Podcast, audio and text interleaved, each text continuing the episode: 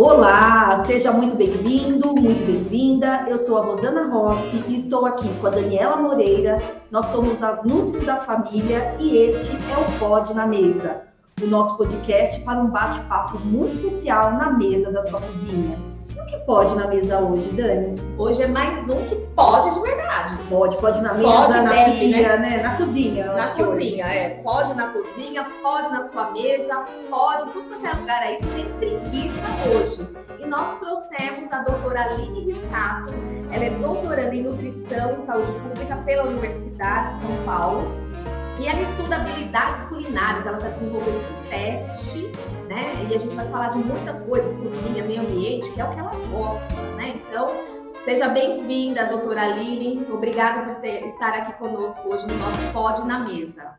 Obrigada, Daniela. Obrigada, Rosana. É um prazer e uma alegria estar aqui com vocês, compartilhando um pouquinho dessas experiências e falando daquilo que de fato pode na mesa. Aliás, o que, que não pode na mesa? Eu acho que a única coisa que não pode na mesa é não falar de comida, de comida boa e de papo gostoso, não é verdade? De resto, eu acho que tudo pode na mesa. É, tem coisa que não pode, Aline, a gente está descobrindo, né, é, Dani? É. Por exemplo, menina. Ultraprocessada, a gente está é. tentando tirar ah, da mesa. Eu acho que você vai falar isso também. Isso né? sem sombra de dúvida. É, então isso tá na, não pode isso na mesa. Não pode na mesa. A gente está tentando cada vez mais diminuir o ultraprocessado na mesa. Um desafio aí que vale a pena pelo que a gente tem estudado e conversado. Mas fala pra gente, Aline. Primeiro, uma honra também te receber. A Aline é uma colega querida de professora com a gente, é. né?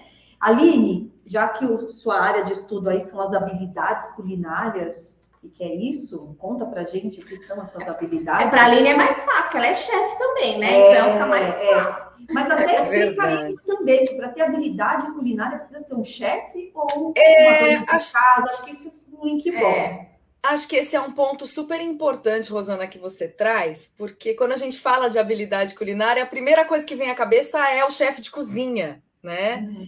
E na verdade aqui a gente vai falar um pouco sobre habilidade culinária doméstica, porque existe uma diferença muito grande entre a habilidade de cozinhar num ambiente de trabalho em que você tem uma série de equipamentos disponíveis, o seu tempo está completamente dedicado àquela tarefa, né, que é o preparo de refeições e compartilhado com outras pessoas que estão ali com o mesmo propósito né? Diferente do ambiente doméstico, em que a gente faz de tudo, né? A gente tem que arrumar a casa, a gente cuida dos filhos, a gente tem que organizar a, o trabalho, principalmente nesse contexto de pandemia, que, em que muitos ainda se mantêm no ambiente remoto, e a gente sabe que tudo isso implica, muitas vezes, no tempo que a gente tem disponível para a prática culinária. Então, existe uma diferença entre falar de habilidades culinárias e habilidades culinárias domésticas, né? Quando a gente uhum. fala das habilidades culinárias domésticas, a gente está falando de um conjunto de atributos, de ações, de habilidades, para a gente poder preparar refeições no ambiente doméstico, pensando nas questões de saúde, na nossa organização de tempo, né? Então a gente fala aí de algumas dimensões, alguns domínios, né, que a gente precisa ter, como, por exemplo, né, a capacidade de combinar e selecionar alimentos, conhecer diferentes ingredientes, diferentes combinações que a prática vai trazendo para a gente, né, no dia a dia. A confiança para o preparo de refeições, né? Então, por exemplo, a confiança de usar uma determinada técnica de cozinha ou de usar um ingrediente que a gente não tem o costume de utilizar, ou mesmo até de usar um utensílio de cozinha, né? Se a gente observar aí entre os brasileiros, né, a panela de pressão é um dos utensílios que os brasileiros mais têm medo de usar, né? E isso está muito uhum. relacionado à questão da experiência da prática, né?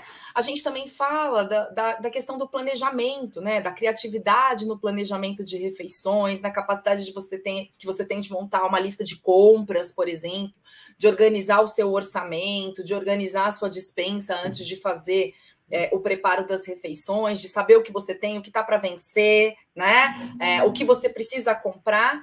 E o, o, quarto ponto importante, né, dentre todos esses domínios, e que eu acho que é o que difere muito em relação às habilidades culinárias profissionais, né, é a habilidade multitarefa, que a gente chama, né? Então, ou seja, a capacidade de você fazer outras coisas ao mesmo tempo que você cozinha. Então, enquanto você está lá cozinhando arroz, já dá para temperar o bife e bater a roupa, né? Uhum. Ou é, de dar banho no filho, né? A gente tem muito essa questão da habilidade multitarefa dentro de casa e que muitas vezes é o obstáculo quando a gente fala do ato de cozinhar, né? Uhum. É, o próprio guia alimentar, né, para a população brasileira de 2014 reforça a importância do ato de cozinhar como uma estratégia de autocuidado, de promoção de alimentação adequada e saudável, de reduzir a emissão de gases poluentes, que a gente vai falar bastante aqui, né, ao longo do nosso encontro.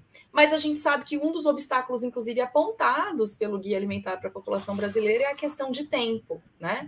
E aí a gente esbarra na implicação das habilidades multitarefas e, acima de tudo, no compartilhamento de responsabilidades. Né?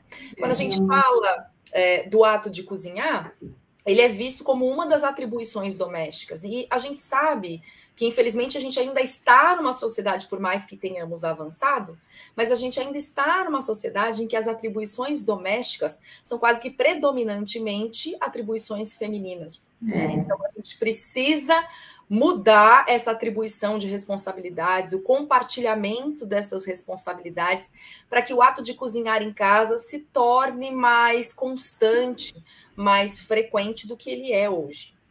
É, você falou de multitarefa, não sei se vocês estão vendo os memes que tem aí no Instagram, é, mulher esquentando água, né? Ela põe a água lá, a caneca de água para esquentar, e aí ela bate roupa, ela faz não sei o que, ela faz um monte de coisa. Aí o homem, aí passa lá o homem, esperando a água esquentar, ele parado olhando para a água esquentando. Gente, o povo também cai nessa questão aí que você, falar, você falou agora, né? Multitarefa. O que a gente pode fazer enquanto cozinha o arroz, enquanto esquenta assa uma carne, sei lá, eu carne não, porque tá caro, né? Não dá, é ostentação.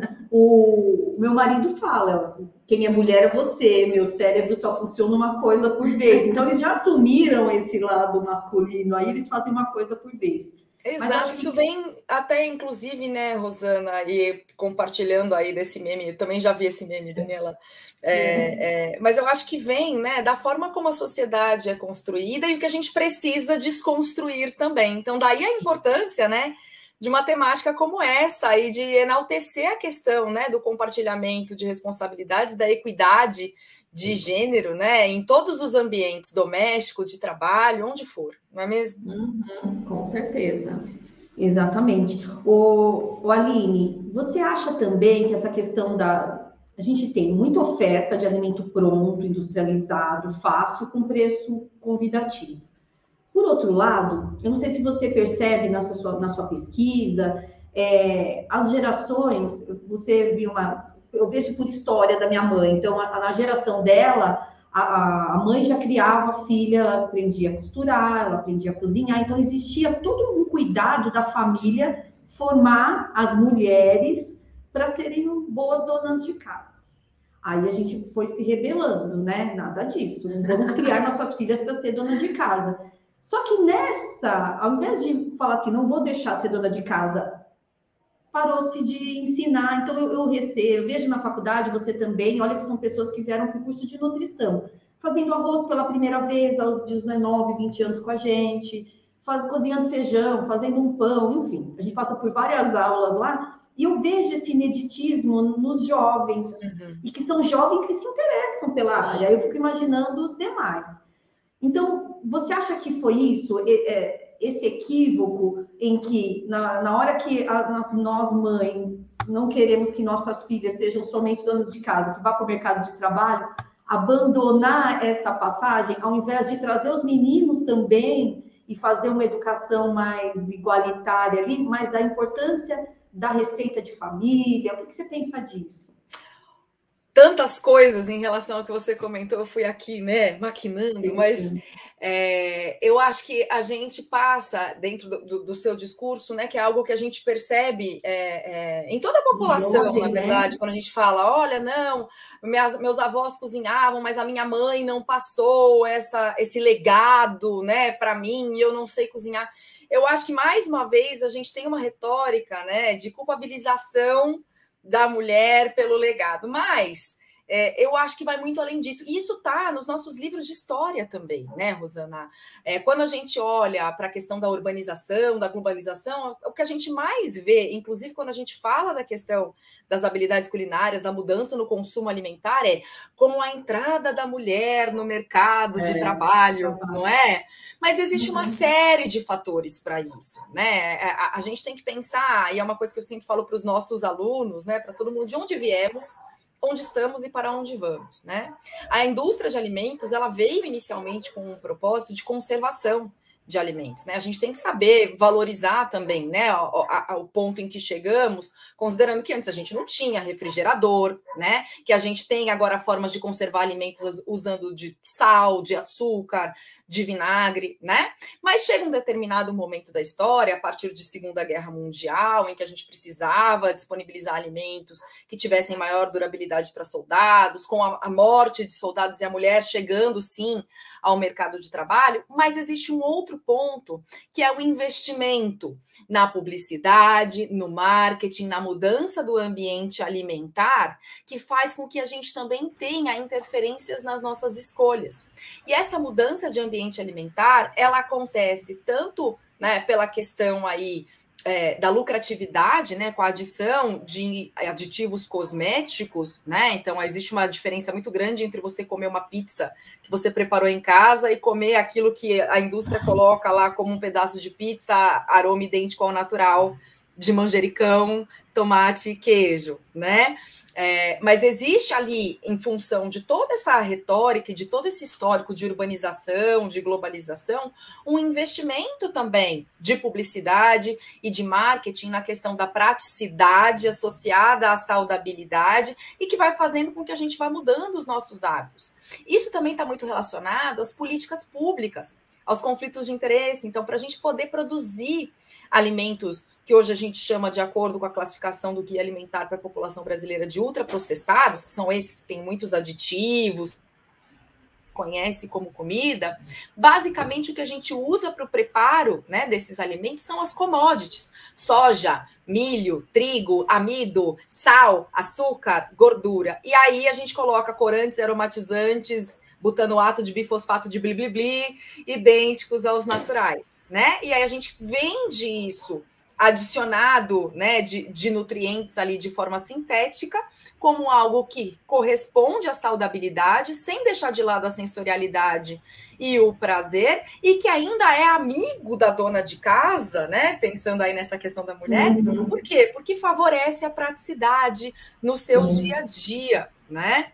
Então, parece perfeito escutando você falar. Se você escuta essa fala de forma isolada, é, parece, é. nossa, resolveu os problemas. Exato. Tem nutriente, o sabor é bom, é prático, é. tem volume, é barato. Parece que resolvemos todos os problemas. Exato. Porém, o que, que acontece ali? Acontece que a gente tem a tendência né, a trazer de forma reduzida né, essa questão da, da redução das práticas culinárias ao fato da mulher ter entrado no mercado de trabalho ou não ter passado esse legado para os filhos. Quando, na verdade, a gente vive num ambiente alimentar que é extremamente propício, né? Se a gente para para pensar no varejo, por exemplo, né, Rosana, quando a gente vai ao supermercado, onde está a feira livre?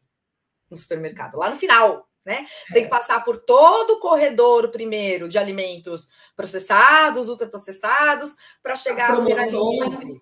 A gente, é. exato, a gente não vê propaganda. Na fila, do, de... na fila do caixa não tem banana, maçã, é, não, tem. não tem. Mas tem, tem geralmente. Isso, chocolate, bala, chiclete, que é para a criança poder pedir né, ali naquele momento. É. É, a gente, se parar para pensar na questão da, da, publicidade de alimentos, né? A gente não vê propaganda coma alface, né? Compre uhum. verdura. O que a gente vê são propagandas de alimentos ultraprocessados e uma influência muito grande nas políticas públicas, com as questões de agricultura, de transgênicos, de liberação de agrotóxico, de, de pecuária, né? Pensando nas, nas questões de exportação, principalmente no Brasil, que é um país produtor e exportador de alimentos, né? Então, a gente tem uma tendência, né, Rosana, né, Daniela, de, de individualizar o consumo alimentar. quando na verdade é o consumo alimentar né? ele, ele é sistêmico, né? Ele é, é decorrente de um sistema alimentar hoje hegemônico, mas injusto do ponto de vista social, do ponto de vista de saúde, do ponto de vista ambiental, né? Porque para produzir todos esses ultraprocessados à base de commodity, a gente tem impactos ambientais que são importantes, que são consideráveis, e a gente desvaloriza, inclusive, os pequenos produtores, a agricultura familiar, né? Dificultando ainda mais o acesso a uma alimentação adequada e saudável. Sem contar a questão da uhum. informação, né? Que eu acho que já ficou então, bastante clara aí para todos é, nós. Então, vamos falar, já que você tocou no assunto de meio ambiente, né? Uhum. Então, vamos sempre focar assim, ó, habilidade de cozinhar e, e o, um bate-bola ali para o nosso ouvinte entender. Então, quando você estiver na cozinha, optando por fazer seu próprio almoço, praticando aí receitas culinárias, é, eu estou num ato em prol do meio ambiente, Aline, por quê? Olha, sim. Sim e não, vou dizer para você tá? Por quê? Porque depende do que você está preparando e do que você está considerando uhum. a habilidade culinária. Eu Legal. vou te dizer que quando você está na cozinha preparando refeições do zero e você sabe, né, que ingredientes você está colocando, principalmente, né, se você souber de onde vêm aqueles ingredientes, se você compartilha essas responsabilidades, sim, você está ajudando ao meio ambiente. Agora, se você desembala simplesmente um alimento, aquece esse alimento no micro-ondas e considera isso como uma prática culinária, não, você não está ajudando o meio ambiente. Então, existe uma série de fatores em relação à prática culinária. Então, o que, que você aconselha?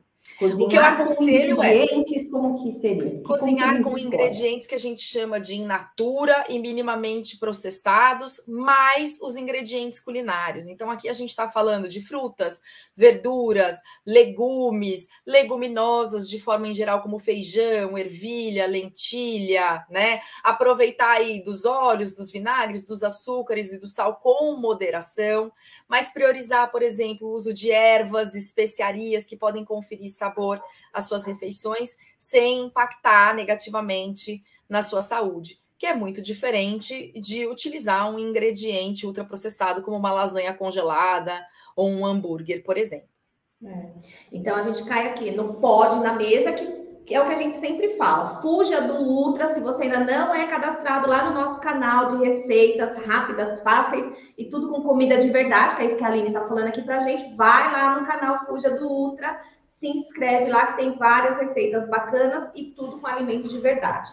E o que a gente sempre fala, que é para fugir do ultra, são esses alimentos pacotinhos, que a gente também não ajuda o meio ambiente, não ajuda nem a nossa saúde e nem o meio ambiente. Né? Isso mesmo, isso mesmo. Então, nós falamos de ambiente, falou lá que o nosso concorrente que faz mal para a saúde, lá os ultraprocessados, eles ajudam no tempo. Dá para cozinhar de forma prática, rápida, agilizar aí o dia a dia? Ou vai dá. passar a manhã inteira lá para fazer um almoço? Fala para gente. Não, dá para cozinhar de forma prática, de forma rápida. É óbvio, né, Rosana, que para isso, mais uma vez, a gente fala do compartilhamento de responsabilidades, mas a gente também vai falar da prática, né? Quanto mais a gente pratica, mais rápido a gente fica. Então, esse é um ponto. Agora, se eu tiver que dar dicas, papum, né? Para começar agora a, a cozinhar de uma maneira mais ágil, né? O que, que a gente pode fazer? Primeiro, organizar a, a, a, as nossas atribuições, as nossas atividades na cozinha, fazer esse planejamento não só do cardápio, mas de como a gente vai cozinhar. Então, primeira coisa, separa os ingredientes, separa os utensílios, porque isso vai ajudar muito na sua organização de tempo. Você está lá no meio da receita e fala, ah, agora bata os ingredientes na batedeira. Você fala, tem que pegar a batedeira. Sai correndo. Ou não tem batedeira, né? Ou não tenho batedeira. Isso é um outro ponto que eu acho que a gente entra ainda na questão das, das nossas orientações enquanto nutricionistas também também, né? De saber o que o indivíduo uhum. tem em casa para saber o que orientar. Mas, é, além dessa questão da organização dos utensílios e dos ingredientes, vai preparar algo que é mais demorado na cozinha? Já prepare em maior quantidade, congele em pequenas porções. Uhum. Então, ninguém está dizendo que a gente precisa, por exemplo, fazer feijão todos os dias. Por mais que o feijão né, e o arroz sejam a mistura certa do brasileiro, não significa que todo dia a gente tem que ir para a cozinha preparar arroz com feijão. Eu posso muito bem já preparar feijão em grande quantidade, congelar em pequenas porções, porque a gente sabe que é uma preparação demorada. Vai fazer um picadinho, alguma coisa que demore mais tempo, já prepara em maior quantidade, né? Você pode já higienizar frutas, verduras, né, hortaliças em geral, né, durante é, é, o seu momento aí na cozinha e deixar isso armazenado até três dias na geladeira para consumo. Então, nada te diz que você precisa higienizar hortaliças todos os dias antes de consumir. Então, já antecipe esse procedimento, né? Prepare molhos e faça e, e congele. Então, para aquele dia mais corrido, você tem um molho de tomate que está congelado lá no, no, no, no, freezer, né? Basta descongelar esse molho de tomate ali no micro-ondas ou direto na panela enquanto você cozinha um macarrão e vou lá, você tem uma preparação pronta rapidamente. Uhum. E eu acho que essa é uma, é uma, uma questão até interessante pensando nas nossas orientações enquanto nutricionistas, né? Porque o nutricionista que não sabe cozinhar, o profissional de saúde que não usa de habilidades culinárias no ato das suas orientações, ele fica muitas vezes rendido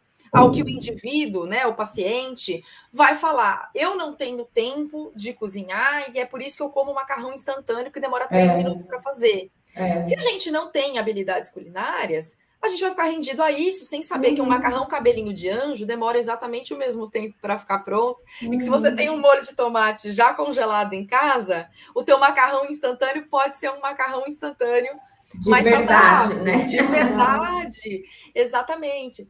Então, eu acho que é, é, pensar nessa questão da organização, de antecipação de preparos, de congelamento, né? Uhum. É, é inclusive de caldos de legumes, por exemplo, para a gente não comprar aquele que a gente não deve falar a marca, mas que nós não deveríamos ter em casa, né? Uhum. Então, são todas. São todos apontamentos que eu acho que facilitam né, a nossa vida, o nosso dia a dia na cozinha, né? Para que a gente possa fazer refeições ou preparações de maneira mais rápida.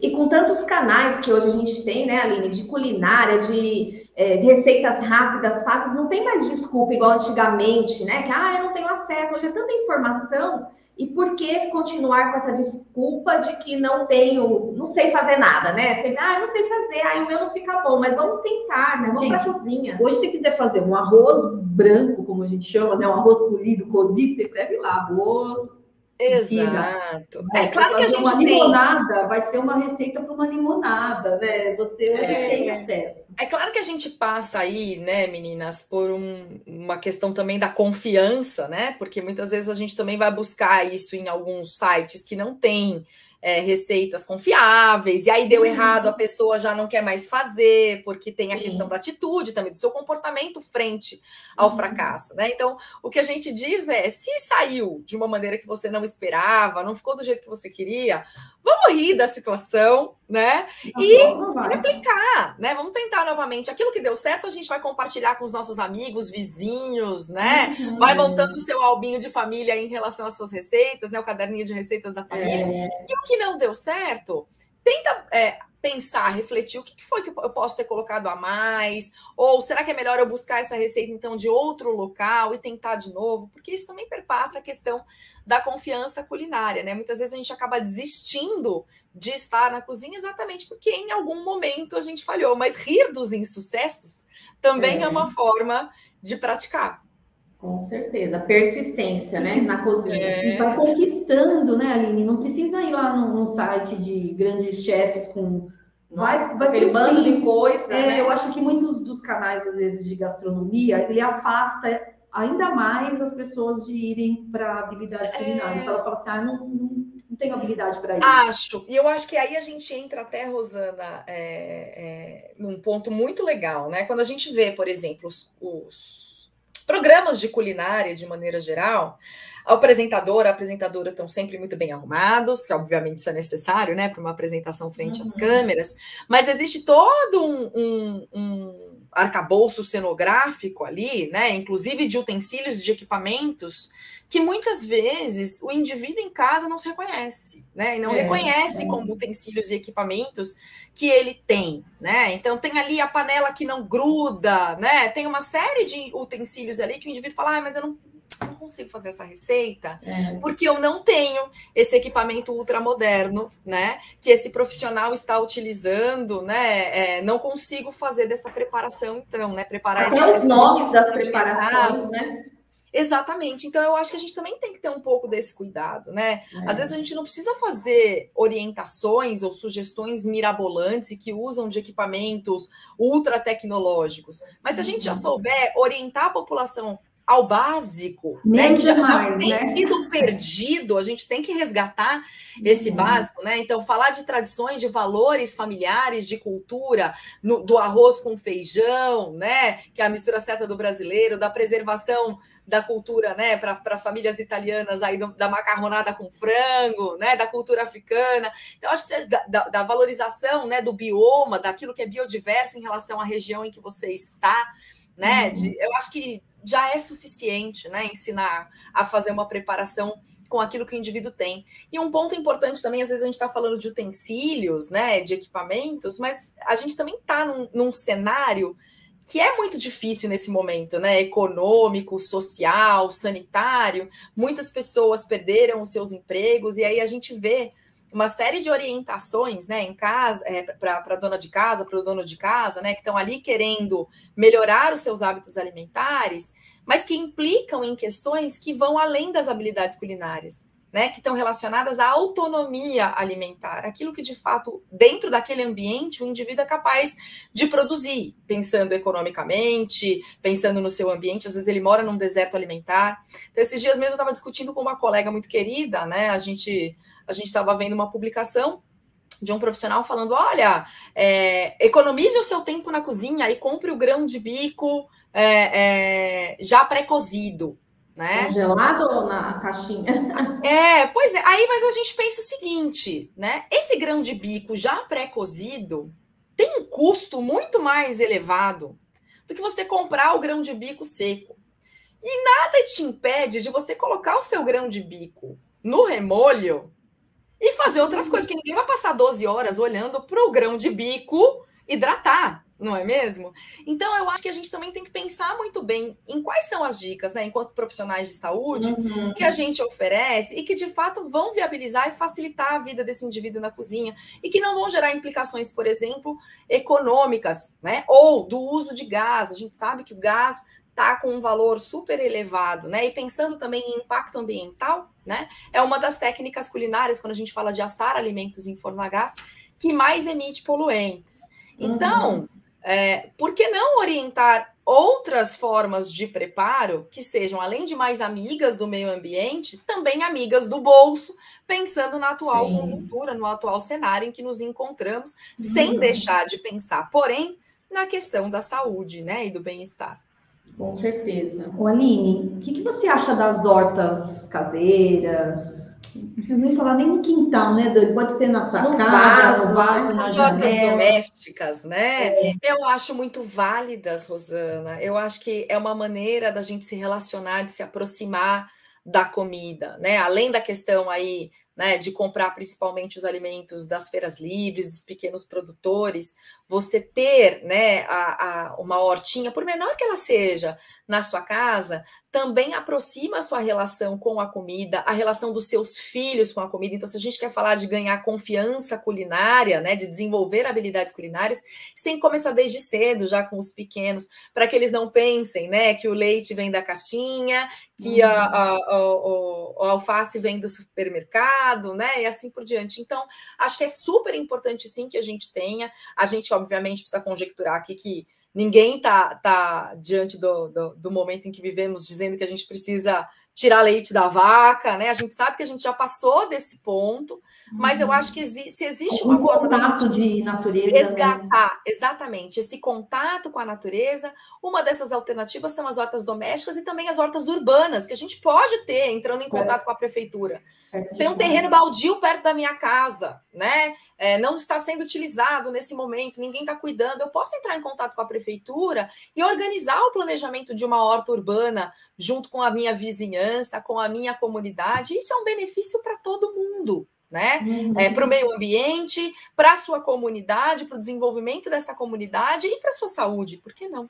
Né? Uhum. Então, eu sou super a favor das hortas domésticas, das hortas urbanas, e elas não são difíceis. Né? De ser, a gente não precisa de grandes espaços para isso. Nem que seja para minimamente a gente poder ter ali o nosso canteirinho de ervas, né? É, e para é, falar de meio ambiente, a gente pode aproveitar as garrafas PET, cortar, tem tantas ideias bacanas, né? E dá para a gente fazer hortas muito legais na nossa sacadinha, na nossa janela, até na Gar cozinha. Né? Garrafa PET, caixinha de leite, né, Daniela? Isso. Também ah, dá eu vi essa semana, muito bacana, de caixinha de leite. Isso. Aline, se eu fosse começar uma horta hoje, o que, que você hum. fala, Daniela? Você vai começar por tal alimento, o que, que você indicaria? minha sugestão, né, até para você começar sem, sem frustrações, vamos começar por aquilo que é fácil de cultivar, né? Então comece pelas ervas. Uhum. Todas as ervas mais comuns, como por exemplo salsa, cebolinha, manjericão, hortelã, alecrim, são ervas muito fáceis de serem cultivadas. A gente não precisa de muitos, de grandes espaços, de um pedaço de terra muito grande. Você pode plantar diretamente num espacinho pequeno do seu quintal ou em vasinhos, garrafa PET. Elas não têm raízes muito profundas, né? Uhum. E os uhum. cuidados também são muito simples. Basta que a gente as mantenha num, num lugar, né, que tem ali é, é, uma boa corrente de ar, que não seja muito frio, nem extremamente úmido, e que a gente mantenha a terra úmida com um pouquinho de sol aí, mais ou menos duas horas de sol no dia, já é suficiente para a gente manter essas ervas. Se a gente quer sair um pouquinho só das ervas, alho também é uma coisa super fácil de se plantar em casa, né, pessoal? Então, acho que é, o interessante do alho, inclusive, é que a gente nem precisa regar todos os dias, né? Você rega o alho uma vez a cada 10 dias, mais ou menos. Então, quando ele estiver com as folhinhas bem amareladas, já é momento da gente retirar. O alho é uma, um, um ingrediente super fácil da gente produzir em casa que não exige grandes espaços. É, eu acho muito legal da, do alimento chegar perto, porque às vezes quem está nos ouvindo tem o privilégio de estar tá mais próximo da natureza. A gente tem construção, rua, é tudo muito urbano aqui na nossa região. É você ver o, o processo de crescimento, a valorização do tempo, né? E toda vez que você planta, que você prepara, até o próprio alimento, ele tem um outro valor para a família, para o indivíduo. Então, assim, e, e, uma coisa que a gente fala muito aqui, né, Dani, é quem está por trás desse alimento? Então, você às vezes está acostumado ao alimento rotulado, né? Quando a gente fala ultraprocessado, uhum. mas o alimento in natura muitas vezes não tem, né? A gente não sabe a procedência. Então, conhecendo a procedência, você sabe quem plantou, quanto tempo ele esperou para chegar naquele ponto. E é muito legal. Quando a gente vai na horta, às vezes a gente, ainda contaminado pelo supermercado, a gente pede alguma coisa e ele fala assim: não, Rosana, não, Dani, não está na época. Isso não... Então, nos traz para mais próximo da natureza quanto à safra, qual que é o momento certo de ter, porque a gente fica muito mal acostumado ali no supermercado. Tudo tem, tudo né? tem o ano inteiro, mas a qual preço, né? O que, que a gente pode estar fazendo para colaborar com isso? Rosana, isso que você está falando é preciosíssimo, tá? E está muito relacionado à questão da habilidade culinária e do sistema alimentar né, dos nossos sistemas alimentares atuais, né, que são hegemônicos. Então, é, quando a gente fala é, da produção de alimentos, boa parte das terras hoje úteis né, para a produção de alimentos no país são disponibilizadas para grandes latifundiários e para a produção de commodities, monocultura, soja, milho, trigo e pecuária. Né? No entanto, o agricultor familiar é responsável pela maior variedade dos alimentos que a gente tem disponíveis no nosso prato. E ainda assim a gente não os conhece. E como você mesmo falou, o alimento in natura não tem rótulo. Eu não sei de onde ele veio e eu não sei qual foi o esforço para produzir. E é né? é lindo quando então, a gente então sabe, né? Quando tem nome ali por trás, quem tem. Exato. Mais uma vez, ir à feira livre, conversar com os feirantes, conhecer quem produz, próximo do seu do, da sua região é essencial. Por quê? Porque isso reduz a pegada ambiental, a emissão de gases poluentes em relação ao seu próprio trajeto para onde você uhum. vai fazer as suas compras, né? Reduz a emissão de gases poluentes, porque a gente sabe que para a produção de monoculturas como soja, milho, trigo, ou mesmo da pecuária, a gente tem um consumo de água e uma emissão de gases poluentes muito maior, né? Sem contar a questão de agrotóxico. Então, se você tem um agricultor familiar próximo da sua casa, principalmente que produz orgânicos, sem sombra de dúvida, você está sendo mais amigo do meio ambiente, né? Quando a gente fala, por exemplo, é, é, é, de, de, monocultura,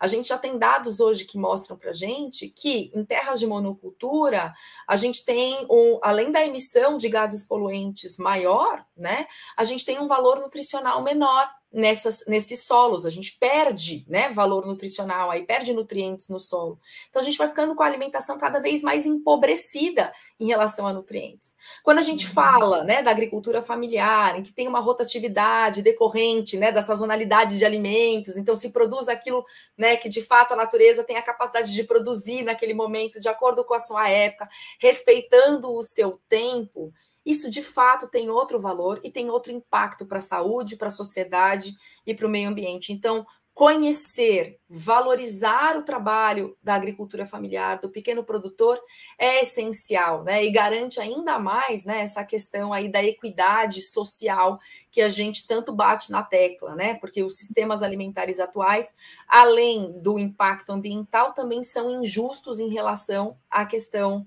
da, da equidade e, no caso aqui, da desigualdade social. É.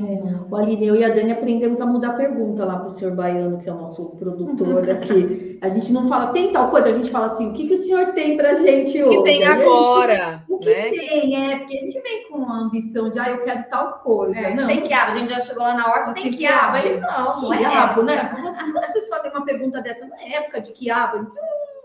Assim, né? É, e é isso mesmo, porque assim, se a gente parar para pensar hoje, né, gente, quanto que é a época de abacaxi? É. Quando que é a época de banana, né? Se a gente parar para pensar, poxa vida, a natureza demora seis meses para produzir um cacho de banana. A época para comemorando, agora, agora é direto, direto. Agora é tudo. E a gente não valoriza. Se a natureza demora seis meses para produzir um cacho de banana, quanto tempo a gente demora para descascar uma banana, comer, jogar a casca no lixo, sem saber sequer qual foi o esforço do produtor? Uhum. né, para produzir.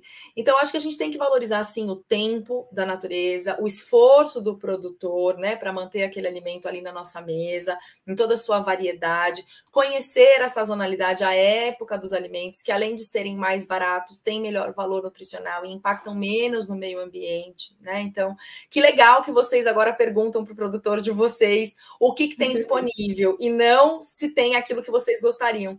E eu acho que isso é. faz parte, pensando aí, retomando né, nossa temática das habilidades culinárias, da questão do planejamento criativo. Então, com o que eu uhum. tenho disponível, que cardápios eu posso desenvolver, né? Com é. aquilo que está na época, como eu posso aproveitar melhor desses ingredientes, né? Em toda a sua uhum. potencialidade, né? Desde a polpa até a casca desse alimento. É, e aí, esse, isso que você está falando entra na, em outra temática aí, que é também com o meio ambiente, de, do aproveitamento integral dos alimentos, né, dentro da nossa casa. Os atalos, sementes, folhas, coisas que geralmente vão para o lixo e que a população ainda sabe que pode aproveitar, mas não sabe como, né? Está relacionado a habilidades culinárias, conhecimento, não é? Com certeza, sem sombra de dúvida, né? Isso é super importante. Um exemplo fácil, né, que a gente pode comentar aqui, né? Muitas pessoas acabam comprando o ultraprocessado, né? Aquele cubinho de caldo de legumes para dar sabor às refeições, quando você pode usar de casca de cebola, casca de cenoura, folha de salsão para fazer um caldo maravilhoso e congelar uhum. na sua uhum. casa e usar em substituição a esse cubinho ultraprocessado, fugindo do ultra, né? Como vocês uhum. mesmas colocam, né? A gente pode aproveitar é, é, de talos, por exemplo, de beterraba, ramas de cenoura, né?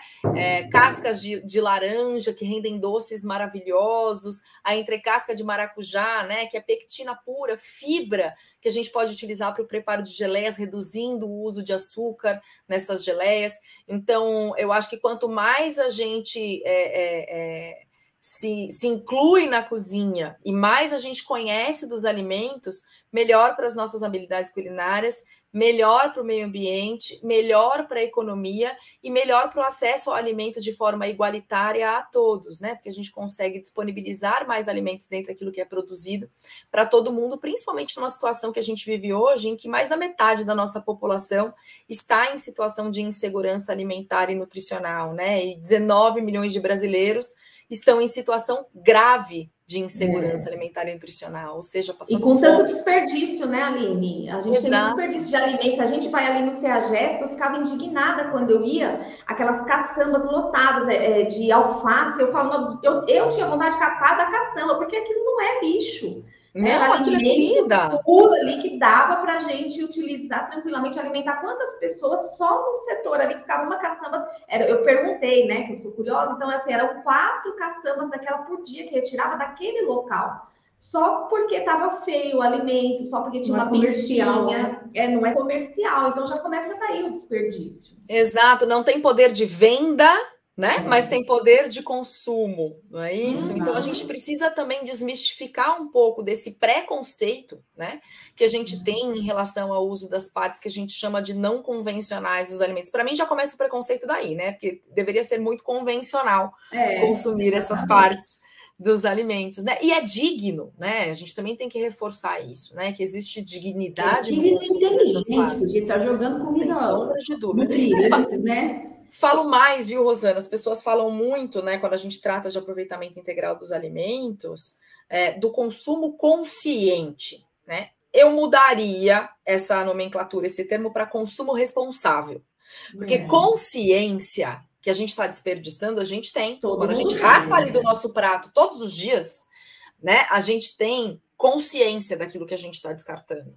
O que a gente não, não tem nada. é a responsabilidade do, do, quanto isso pode impactar no outro, no nosso sistema alimentar. Porque quando a gente fala de sistema alimentar, a gente está falando da relação não só da, da, das políticas públicas, da forma de produzir e comercializar alimentos, mas também da forma como a gente consome e como a gente descarta né, aquilo que a gente consome. Então, é, as embalagens que a gente consome, será que eu preciso comprar mexerica descascada, embalada Ai, no, no Banana. no isopor, é. né? Eu preciso comprar meio abacate embaladinho, né? Ou é. será que eu posso comprar esse, esse alimento em sua totalidade e conferir a ele um uso na sua integralidade, né? Mais digno e mais responsável?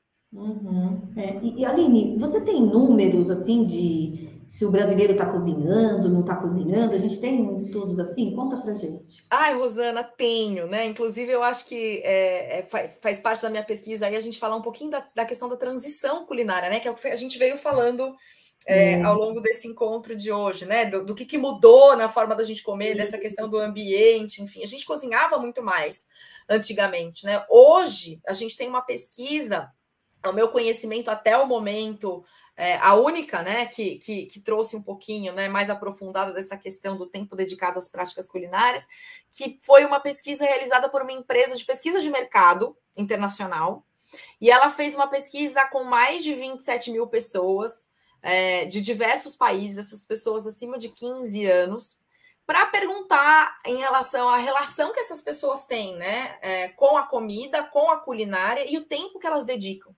à prática culinária. E é engraçadíssimo, né? Porque a gente tende a pensar, por exemplo, comparando o Brasil com os Estados Unidos, em que a gente já reconhece o consumo de alimentos ultraprocessados de uma maneira bastante intensa, em porções bastante largas, né? Muito grandes. A gente tende a pensar que o brasileiro ainda cozinha mais do que o, a população estadunidense, né? Quando, na verdade, o tempo dedicado à prática culinária entre a população estadunidense é de 5,9 horas por semana entre os brasileiros é de 5,2 horas por semana. Ai, que triste. Pois é, ou seja, a gente dedica menos de pouco. Nós dedicamos menos de uma hora entre o preparo de refeições do dia inteiro, café da manhã, almoço, jantar, né? Por dia. E esse valor, né, essa carga horária de 5,2 horas semanais, ela é intensificada principalmente pela presença da mulher na cozinha. Né? Então, as mulheres, de acordo com a pesquisa, são as responsáveis por manter esse número aí um pouquinho maior do que é. ele poderia ser. Tá? E mais uma vez, portanto, a gente fala da importância do compartilhamento de responsabilidades.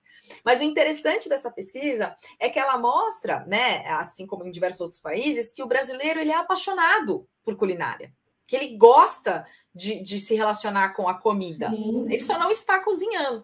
Então uhum. eu costumo brincar, né, que a gente passa aí duas horas assistindo a final daquele programa de concorrido, né, de, de preparo de refeições que te transforma num chefe, mas a gente não gasta 15 minutos para preparar algo que a gente aprendeu assistindo esse programa.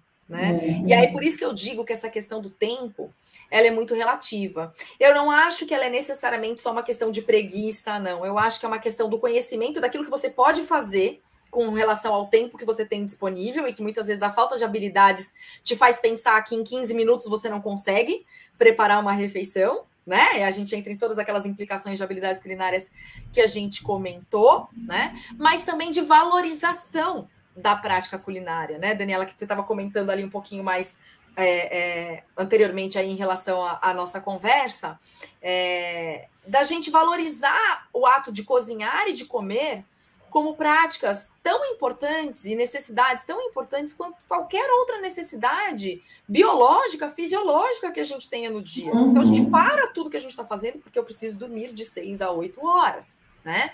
A gente para o que a gente está fazendo porque você tem a necessidade de ir ao banheiro, de escovar os dentes, de tomar um banho, né, para poder descansar. Mas por que a gente não faz o mesmo com a comida? A gente come em frente ao computador. Uhum. A gente come em frente à televisão. Né? A gente come respondendo a mensagem do WhatsApp. Uhum. Né? Por quê? Porque eu não tenho tempo. É. Mas eu acho então, que tem duas coisas, né? A questão da relação de organização, né? É, tem duas coisas. Antigamente, a gente não é tão antiga assim, né? Mas antigamente a gente tinha sempre um café da tarde, né? Vem aqui que eu fiz um pão, vem aqui que eu fiz um bolo. Não tem mais isso, não tem mais café da tarde, né? Agora vem tudo as bolachinhas lá, tudo. Ó, oh, vem cá tomar um cafezinho preto, um pacote. E abre o um pacotinho. Acabou essa. Então, acho que por isso que diminuiu aí esse, esse dado que você apresentou pra gente, né? Exato, de, que é a questão do ambiente alimentar, que a gente é, havia comentado, né? Exato. E a outra coisa é que Será que essa, não sei qual ano dessa pesquisa que você está relatando? 2015. Mas... 2015. É 2015. Eu acho que deve ter mudado alguma coisa aqui no Brasil, não por conta da pandemia. Sim. Porque sim. o pessoal a gente ainda não muito, né? Que ah, eu comecei a fazer pão, ah, eu descobri que eu precisava cozinhar, né? Tá, voltou um pouquinho. O que, que você acha? Isso, eu acredito também que sim, tá? Aí é uma especulação minha, tá, Daniela? Uhum. Porque eu ainda não, não conheço estudos publicados que trazem. Sim é, é, é, como, como é que ficou a carga horária né, de, dedicada às é. habilidades culinárias e às práticas culinárias durante o contexto de pandemia. É. Exato, mas é, eu acho que é interessante a gente falar sim sobre isso, porque a gente precisou se reinventar um pouco, né? Durante esse momento da pandemia. Para algumas pessoas, né? Foi possível, e aí a gente tem que entrar mais uma vez na questão da autonomia alimentar, na questão da desigualdade social, né? Então, uhum. algumas pessoas que estão no ambiente doméstico tiveram mais tempo e têm renda, acesso financeiro para a compra de mais ingredientes, enfim, e conseguiram cozinhar mais em casa, uhum. ao passo que outras né, não pararam por conta da pandemia, continuaram é, é, frequentando seus ambientes de comércio, de trabalho, enfim, perderam seus empregos, então isso também impacta muito naquilo que a gente consome. No Brasil, é, felizmente, a gente ainda tem o, o, o, alimento in natura e minimamente processado mais acessível financeiramente Sim. do que o alimento ultraprocessado, mas isso é uma tendência à modificação. Né? Uhum. A gente percebe aí que é, em diversos outros países o alimento ultraprocessado ele já é mais barato do que o alimento in natura. E a forma como a gente vem consumindo alimentos historicamente no nosso país também evidencia uma tendência maior, né, crescente ao consumo de alimentos ultraprocessados e uma tendência à redução do custo desses alimentos aqui no Brasil por conta dessa desvalorização da própria agricultura familiar, da, da comercialização de alimentos mediante oscilação do dólar, principalmente por conta das commodities, da pecuária, né?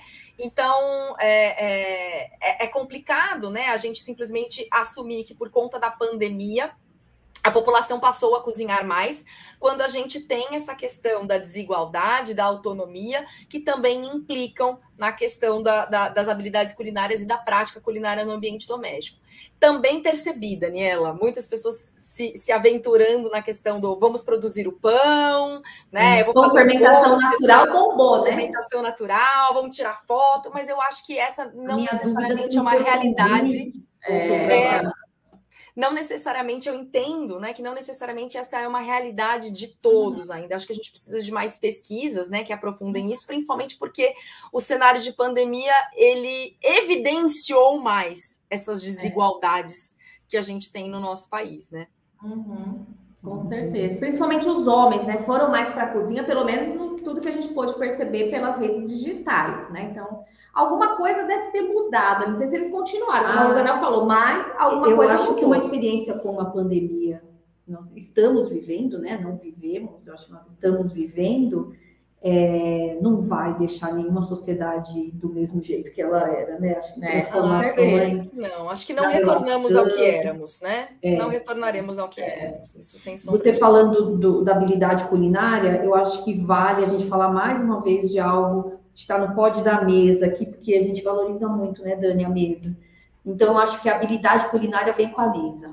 Tipo, você abre um pacote, você aceita abrir um pacote, sentar no sofá, fazendo. Mas quando você fez uma bela macarronada, você não vai falar, não vai sentar no sofá, é. vamos pôr a mesa. Então, assim, o. Fiz um bolo, fiz vamos um bolo. Sofá. Ah, não, né? Vem aqui, ó, a mesa tá posta. Então, ela traz um, um coletivo muito legal e que a gente sabe que tem muitos estudos que mostram quanto mais você come à mesa, mais saudável é a sua dieta. A minha pergunta é: quanto mais eu tenho habilidades, eu cozinho mais, a minha dieta também é mais saudável? Olha, Rosana, que pergunta boa, viu? Porque as habilidades culinárias elas também preservam a relação de comensalidade, né?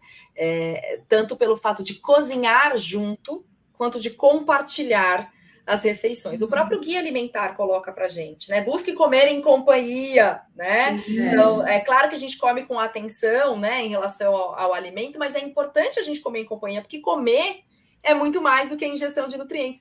Comer uhum. exige uma série de, de fatores, né? Então, a gente, quando a gente come, a gente está pensando no impacto que a gente tem a economia, a preservação das nossas culturas, a questão fisiológica, biológica da alimentação, de saciar a fome, de mastigar, de engolir, de nutrir-se, mas também existe uma questão do impacto ambiental, da, da, do que, que você fez no dia de hoje, né? Que a gente muitas vezes é nesse momento em torno da mesa que a gente conversa com os nossos familiares e sabe do dia deles, das preservações de cultura. Então, comer é um ato político. E se comer é um ato político, cozinhar é um ato político. Né? Porque a uhum. gente preserva muito mais a relação de comensalidade quando a gente cozinha. E isso não, não é dado de, de estudo científico, né? A gente pode pensar historicamente aí até na forma que a gente começou a produzir, preparar alimentos, né? A, a, a cozinha é uma das, dos ambientes das ciências mais antigas que a gente tem. Então, desde os primórdios, a partir da descoberta do fogo, né? Nós estamos cozinhando. E foi a partir, até o Michael Pollan, ele tem uma frase que eu adoro, eu sempre repito, né? No, no, no livro dele do, sobre cozinhar como uma história natural de transformação ele fala, né, que foi a partir do momento que a gente passou a cozinhar que nós nos transformamos em sociedade, porque foi a partir do, da descoberta do fogo e das ferramentas, né, que a gente começou a se reunir em torno do fogo para aquecer os alimentos para abrandar fibras de alimentos, reduzindo o tamanho dos nossos intestinos, aumentando a nossa capacidade cerebral. Então, o ser humano ele se difere de outros animais não só por um telencéfalo altamente desenvolvido e um polegar opositor, mas pela relação de comensalidade, pelo fato Olha de preparar. aí, ó. Né? Então, de, de conseguir criar a sociedade, né? Então, a nutricionista a gente dá um jeito de. A nutrição é o centro da vida, Sim, não é ali, né? Tá então, a comida é o centro da, da vida, ah, né? Eu acho que, que é, o nutricionista que pensa tudo. que o seu. Exato, o nutricionista que pensa, você tirou da minha boca. O nutricionista que pensa que o seu instrumento de trabalho é nutriente está enganado. Né? É. O, o, nosso instrumento de trabalho é a comida, porque a comida, a comida é a tradução. É né? A comida é a tradução do alimento na forma de cultura. Né? Uhum. Ninguém come. A gente pode até comer alguma coisa que não seja relacionada à nossa cultura, né? Um pacote de chulezitos com refrigerante pode ser comida, pode ser alimento porque meramente eu estou mastigando, engolindo e saciando a minha fome, mas ele não representa a minha cultura, ele não uhum. representa a minha identidade, não é mesmo? Diferente. Deve nunca representar, por favor. E não deve representar, mas é. diferente, né? Da gente comer uma macarronada com frango que me lembra a casa da minha avó, né? É, que me lembra os modos de preparo, os é. aromas. Todo mundo reunido, né? A família reunida. Exatamente. Eu sempre falo, né, para todo mundo: você quer fazer bolo de chocolate?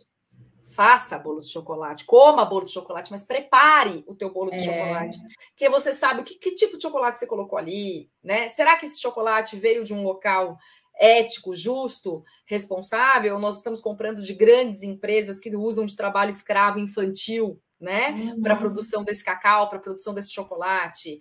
É, quanto de óleo eu coloquei, quanto de farinha, quanto de açúcar eu coloquei. Que é muito diferente de você comprar aquele bolinho empacotado que tem o butanoato de bifosfato de blibli, que eu não sei nem o que é e eu não sei de onde veio, né? Uhum. Então, eu acho que cozinhar é uma prática emancipatória para a promoção do autocuidado. Muito isso, legal.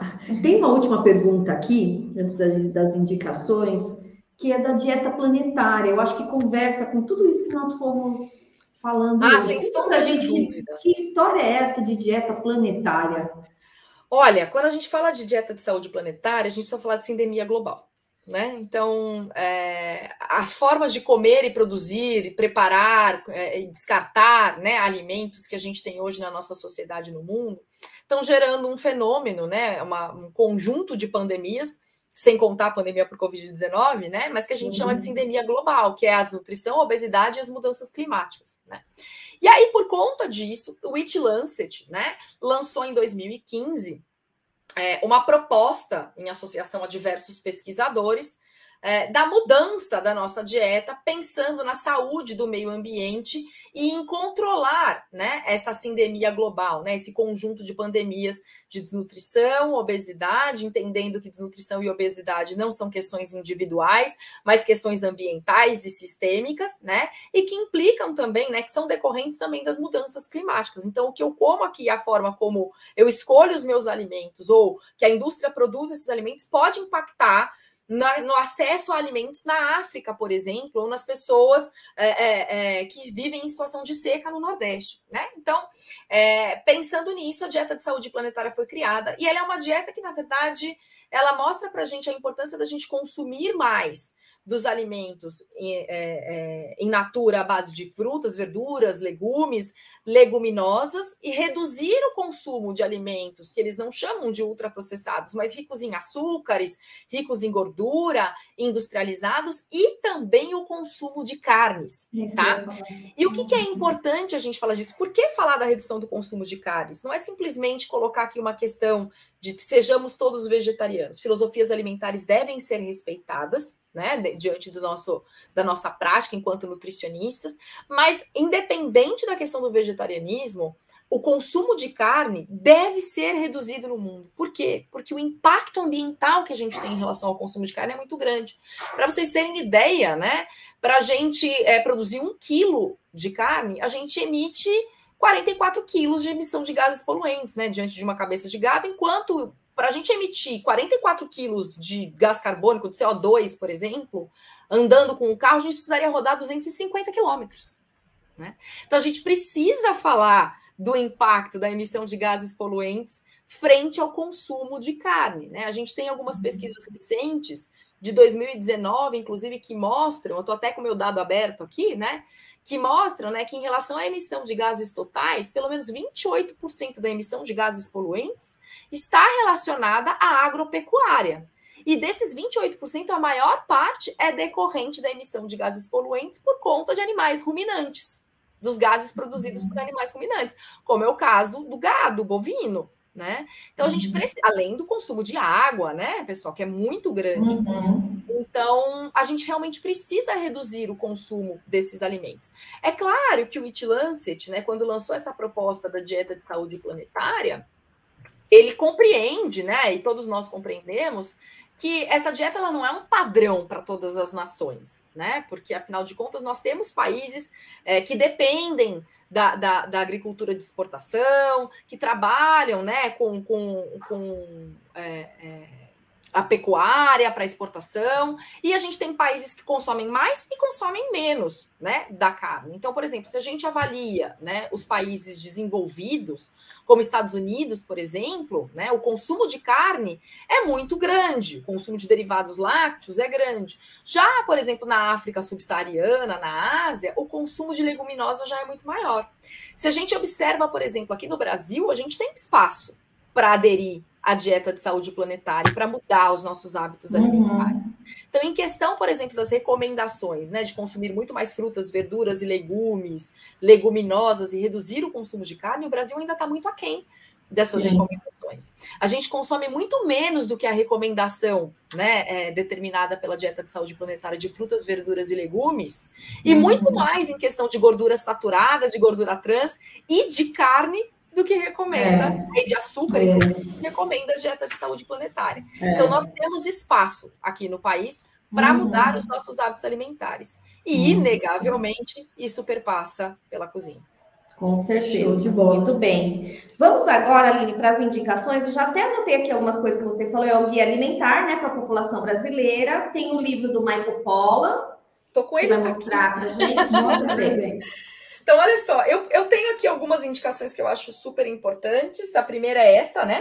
O Guia é Alimentar para a População Brasileira. Ele está uhum. disponível uhum. lá na Biblioteca é. Virtual em Saúde para todo mundo. Esse aqui é a versão física, mas ele está na versão em PDF, possível de ser baixada. Super lindo documento, sempre faz muito Super, com uma, uma linguagem super acessível à população, porque ele é feito para a população, uhum. né? Então tá aqui é, um conjunto de diretrizes, né, e de recomendações para que a gente transforme a nossa alimentação numa alimentação mais adequada, saudável e sustentável. Então vale a pena a gente uhum. falar, né? Já que apesar de ser um guia para a população ele ainda é muito pouco utilizado pela população, Sim, muito pouco disseminado. É. Né? Então, acho que toda oportunidade que a gente tem de fazer recomendação de livro, eu coloco o guia alimentar ali. Sim. Né?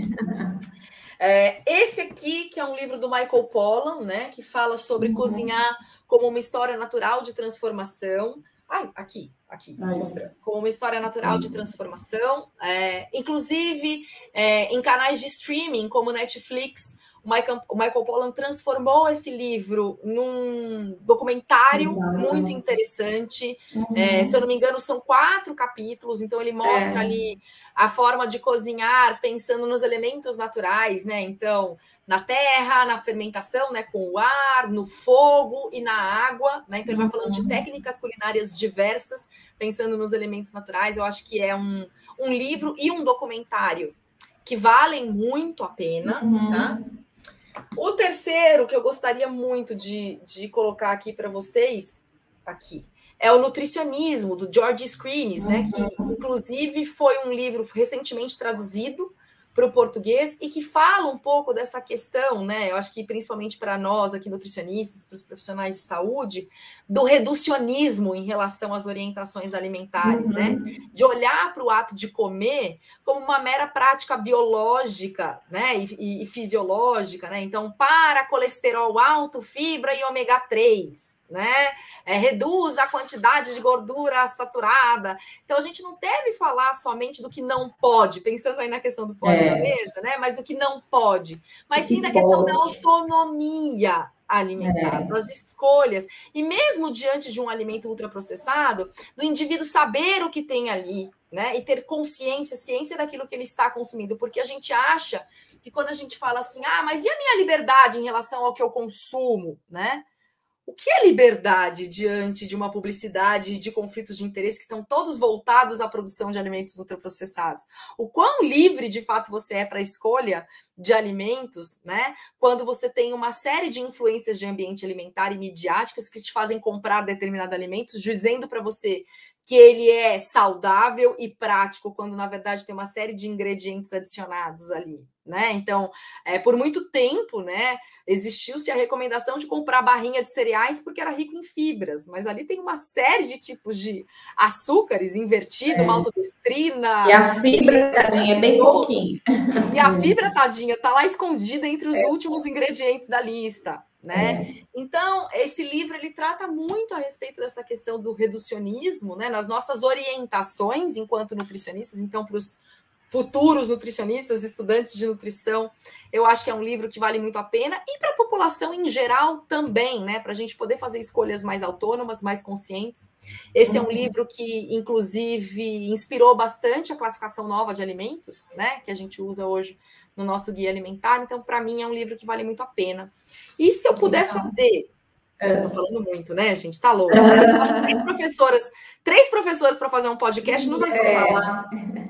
Mas acho que se eu puder fazer mais uma recomendação bastante recente, tô cheia das recomendações hoje, é, que eu achei muito interessante, saiu recentemente, lançou semana passada na, no canal Alimentando Políticas, uh, um documentário, ele é bem curtinho, tá? Acho que ele tem 40 minutos, mais ou menos, e que traz tudo isso que a gente está comentando dessas influências do ambiente alimentar, do sistema alimentar, dos conflitos de interesse né, da, da indústria, se chama Big Food, o poder das indústrias de, ultra, de ultraprocessados. Então, eu acho que é um documentário, está disponível no YouTube e vale muito a pena assistir.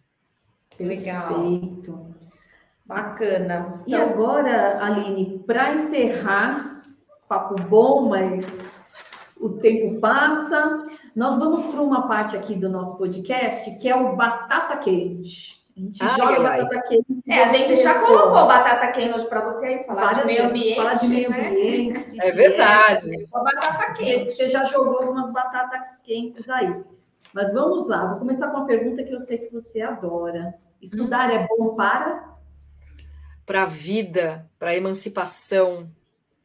É, eu acho que, que, estudar é bom para garantir um investimento que nem tira da gente. Né? Eu acho que é, é, a leitura, aquilo que a gente aprende, nos faz mais humanos, mais cidadãos, mais conscientes. Né? Então, eu acho que estudar é bom para a emancipação. Ótimo. Você gosta mais de doce ou salgado? Salgado. Uma fruta. Ai, uma, uma só? É, uma só. Manga. É uma salada de fruta. Manga, manga, adoro manga.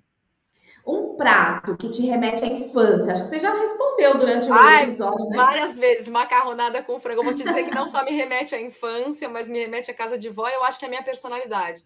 Porque eu acho que macarronada com frango é tão espalhafatoso quanto. É um prato tão espalhafatoso quanto eu, né? Então... Quem que é a Aline na fila do pão? Ai, Aline na fila do pão. A Aline na fila do pão é alguém ai, que está aqui para aprender. Eu acho que a gente, enquanto professor, a gente aprende mais do que a gente ensina, né? Uhum. Eu acho que a Aline na fila do pão é alguém que está aqui para aprender. É... Legal. Um pensamento que, que você pode deixar para a gente, para quem está nos assistindo? Um pensamento. Posso, posso usar da, da, da frase do Michael Pollan? Cozinhar nos torna humanos, nos difere né, dos demais animais por termos um telencéfalo altamente desenvolvido e um polegar opositor, mas também pelo fato de nos reunirmos à mesa e, e produzirmos comensalidade quando cozinhamos. Eu acho que esse é um pensamento que eu gostaria de deixar na cabeça de todos os profissionais e futuros profissionais e pessoas leigas que estão nos assistindo. É, bacana. E o que nos impede de prosseguir? Desculpa, cortou para mim o áudio. O que nos impede de prosseguir? A ignorância. A ignorância. Eu, e aí eu volto a falar que estudar é motivo para a né? é libertador. Então, eu acho que o que nos impede de prosseguir é a ignorância. Ah, muito obrigada, Aline. Foi ótima a nossa conversa. É que a gente vai falando, tem tanta coisa para falar, a gente ficaria aqui horas, né? Mas a gente tem que encerrar. Exatamente. É, da próxima vez a gente marca um papo a seis mãos em volta do fogão. Que que ah, seria show. Show de bola, hein? Já que você se ofereceu o convite feito, né? Agora, é, agora quero ver quando agora você uma agenda para gente. aqui, à disposição. Maravilhoso. Então, gratidão, foi maravilhoso, tá? Eu espero que vocês que estão em casa também tenham curtido tanto quanto. E assim, ó, pega um tempinho, vai fazer alguma coisa especial ali na cozinha, com alimentos in natura, com temperinho que é só seu, que às vezes você faz um dia, no dia seguinte não fica é. igual, é. mas tem toda uma individualidade, é fantástico, né? Alguém comer e perceber sua personalidade, às vezes, na comida, né? é muito bom. Então, Como espero... diz Mia Couto, né? Olha é. eu com outro pensamento. Já acabou a batata quente, mas acabei de lembrar. Ah. Como diz Mia Couto, cozinhar é um modo de amar o outro. Exatamente. Exatamente. É. Então vamos cozinhar mais. Compartilhem essa nossa conversa. Vamos estimular as pessoas a irem para a cozinha.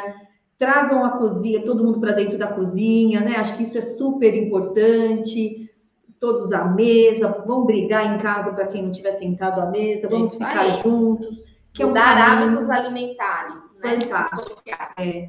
Então, se você ainda não está inscrito, pare tudo, faça inscrição aqui no nosso canal, Isso. não é, Dani? E toda quarta-feira, às 18 horas, um novo episódio super especial para vocês. E até a próxima quarta, não é? Até a próxima quarta. Tchau, gente. É, obrigada. Beijo. Tchau, tchau.